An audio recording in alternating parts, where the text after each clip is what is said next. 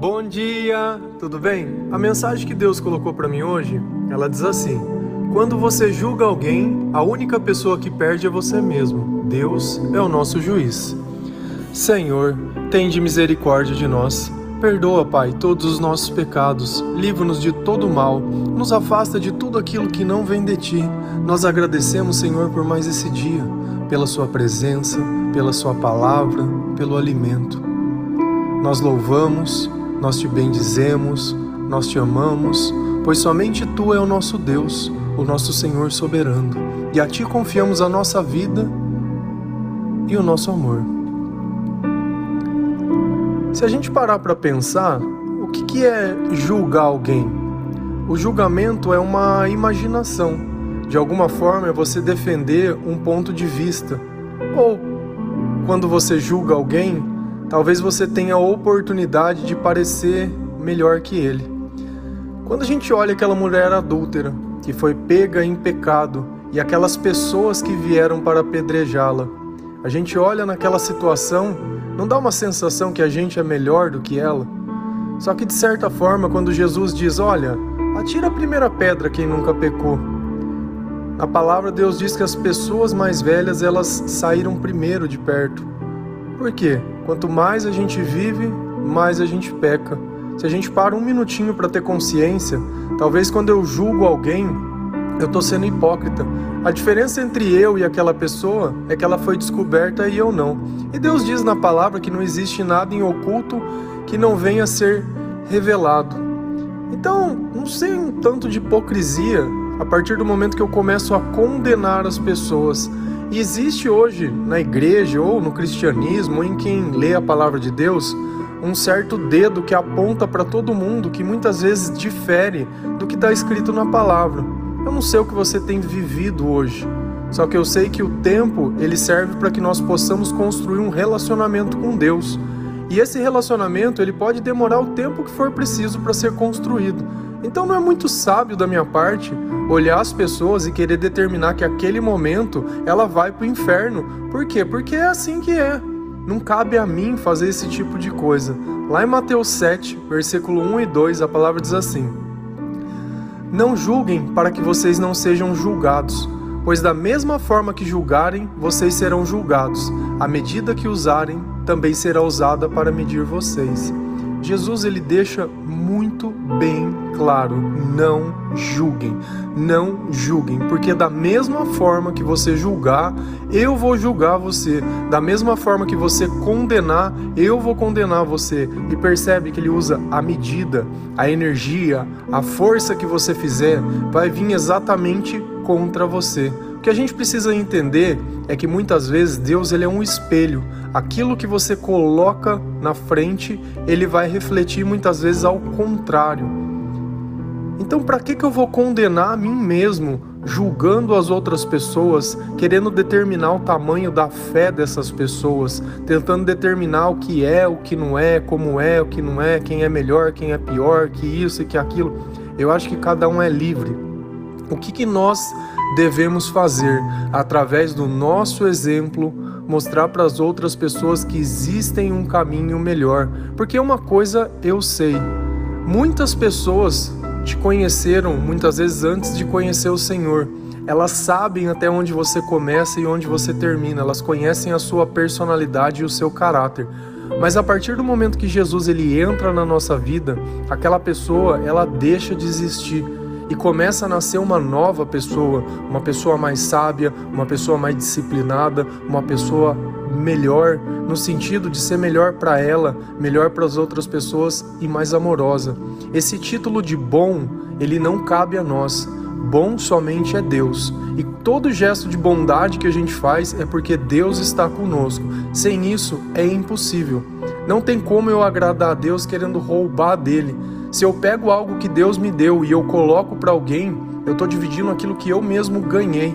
E esse é o ponto que nós temos que entender. A caridade é justamente isso: é dividir aquilo que Deus nos deu. E quando ele percebe que é possível fazer isso conosco, ele nos dá muito mais. Então a gente não fica com aquele sentimento de miserável, que aquilo é tudo que nós vamos ter, então eu preciso guardar, senão vai acabar. se eu confio no Deus e que eu nunca vi o justo mendigando pão, é isso que vai acontecer. E a gente nota que a palavra, muitas vezes, justiça, ela é um derivado de qual palavra? Justo. E o que é ser justo? É fazer o que é correto. E o que é correto? É fazer o que Deus ensina. Quando a gente vê justiça, então é o justo fazendo certo. Se a gente lê lá em Isaías 33, versículo 22, a palavra diz assim: Pois o Senhor é o nosso juiz, o Senhor é o nosso legislador, o Senhor é o nosso rei e é Ele que nos vai salvar. Percebe que eu deixo o atributo de julgar ao juiz, eu, eu deixo o atributo de criar regras e normas ao legislador, e eu deixo a governança ao rei. E quem é o nosso rei? Quem é o nosso legislador? E quem é o nosso juiz? É Jesus. E quem vai nos salvar? É Jesus. Percebe que muitas vezes a gente mente ou manipula ou distorce algum assunto para querer ter a razão, como se a razão fosse ficar do nosso lado? Jesus ele está do lado da verdade. Então, a partir do instante que você mente, manipula ou engana para parecer que tem a razão, muitas vezes numa discussão, para parecer que o mal que você fez está certo, para parecer que aquilo que você disse é correto, Deus ele não vai estar do seu lado porque ele não precisa quebrar nenhuma regra, ele conhece todas as pessoas, ele conhece o motivo. Percebe que o mentiroso, ele sempre vai dar muitos detalhes, ele sempre vai querer te convencer. A verdade, ela não precisa de convencimento. Se você ler a Bíblia inteira, tem tantas coisas que se fosse um homem que teria escrito, eles não teriam colocado. Porque são coisas que teoricamente estariam tirando a autoridade de Deus.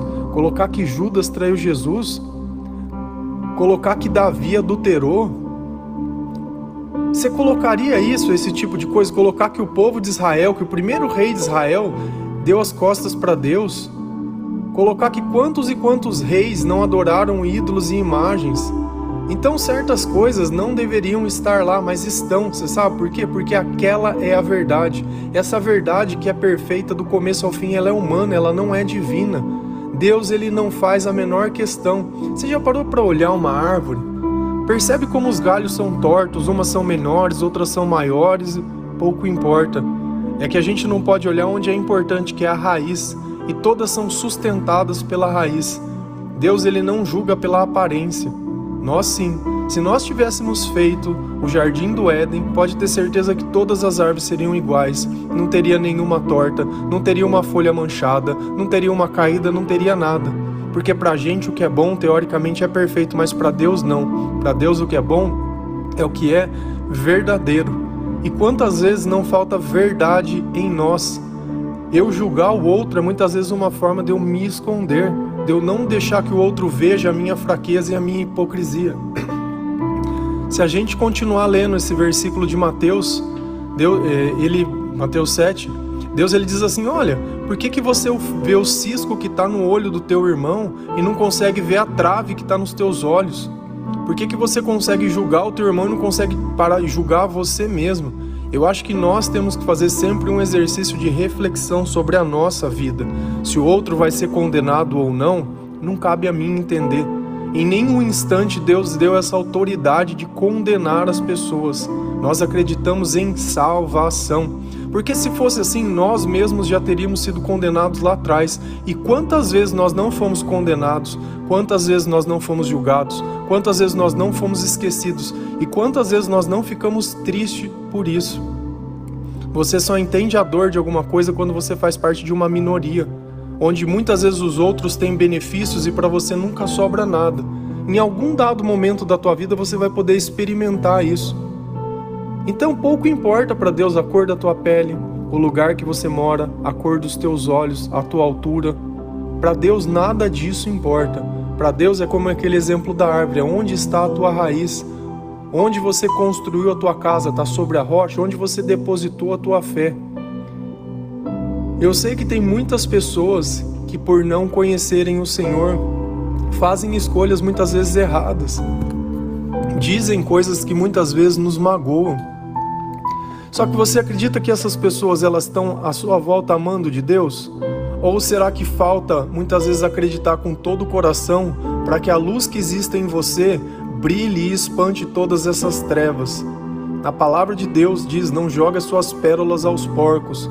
Muitas vezes você está querendo falar de religiosidade, ou quer mandar um versículo, ou quer mandar uma palavra para quem não quer saber de Deus. O diabo, ele conhece o nome de Jesus, mas ele não consegue dar a glória a Jesus. Ele conhece a palavra de Deus, mas ele não consegue viver o que Deus ensina. E quantas pessoas não passam simplesmente compartilhando versículos e palavras, mas quando você olha a vida dessa pessoa, você não encontra Cristo em lugar nenhum. Uma das coisas que mais me deixa triste é saber que a Bíblia é um livro tão rico, mas tem pessoas que preferem ler sobre a vida de outras pessoas que acreditaram em Jesus, ao invés de ver o que propriamente Jesus disse. Eu consigo admirar a vida do outro quando eu deveria estar admirando a vida de Deus. Faço um convite a você. Vai lá ler Romanos 1. Leia o que Deus diz. Adorar uma criatura mais que ao Criador. Então, quando eu pego alguma coisa que Deus fez e fico procurando divindade nas coisas que Deus faz, é muito complicado, porque vai totalmente contra o que ele ensina. E talvez não seja à toa que você prefira não ler a Bíblia, porque a Bíblia é um livro para ser lido com o Espírito Santo.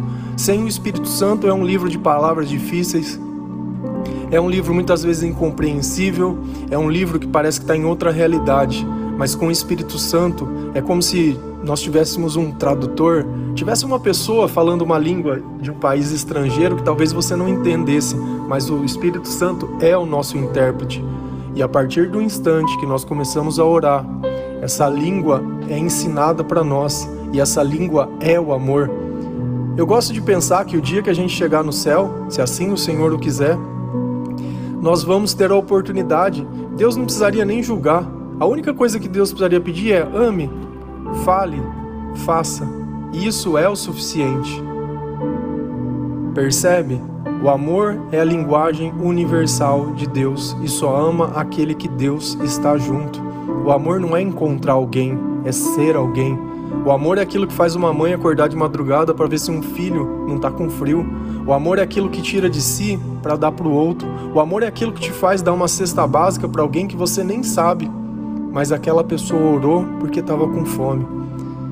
O amor é aquilo que faz você ajudar aquelas pessoas que fazem jejum não por escolha, mas porque elas não têm outra opção. O amor é aquilo que te faz ajudar e dizer: olha, foi Deus quem fez, e não pegar a glória para si mesmo, porque a nossa recompensa diariamente ela já vem do Senhor. E como Deus é bom, como Deus é maravilhoso e como Deus está na nossa vida como Deus nos ama, como Ele tem misericórdia e como nós devemos fazer exatamente aquilo que Ele ensina, do jeito que Ele ensina. Sabe? Do fundo do meu coração, presta atenção nas tuas palavras. O dia que você começar a parar de mentir, o dia que você começar a parar de fazer aquilo que você sente que não é bom, o dia que você começar a fazer o bem sem sentir dúvida, sem pedir sinais, sem pedir nada, porque para fazer o bem sempre precisa se pedir confirmação, mas para fazer o mal é instintivamente. Você vai ver como Deus, como o sentimento da presença de Deus e como viver na luz é bom. Ainda que isso que eu fale hoje pareça distante, um dia já foi distante da minha vida. Eu, durante dois anos, depois que eu comecei a ouvir a palavra de Deus todos os dias, quando eu ouvia, eu me questionava: será que existe? Não, isso é loucura. Como que eu vou acreditar em alguma coisa que a vida inteira eu acreditei que não existia? Não, não existe, não existe, existe só o que eu vejo. E eu desprezava o que eu sentia, até que um tempo deu um clique na minha cabeça e eu parei de querer questionar a existência de Deus. Porque Deus existe. Deus existe. Deus existe.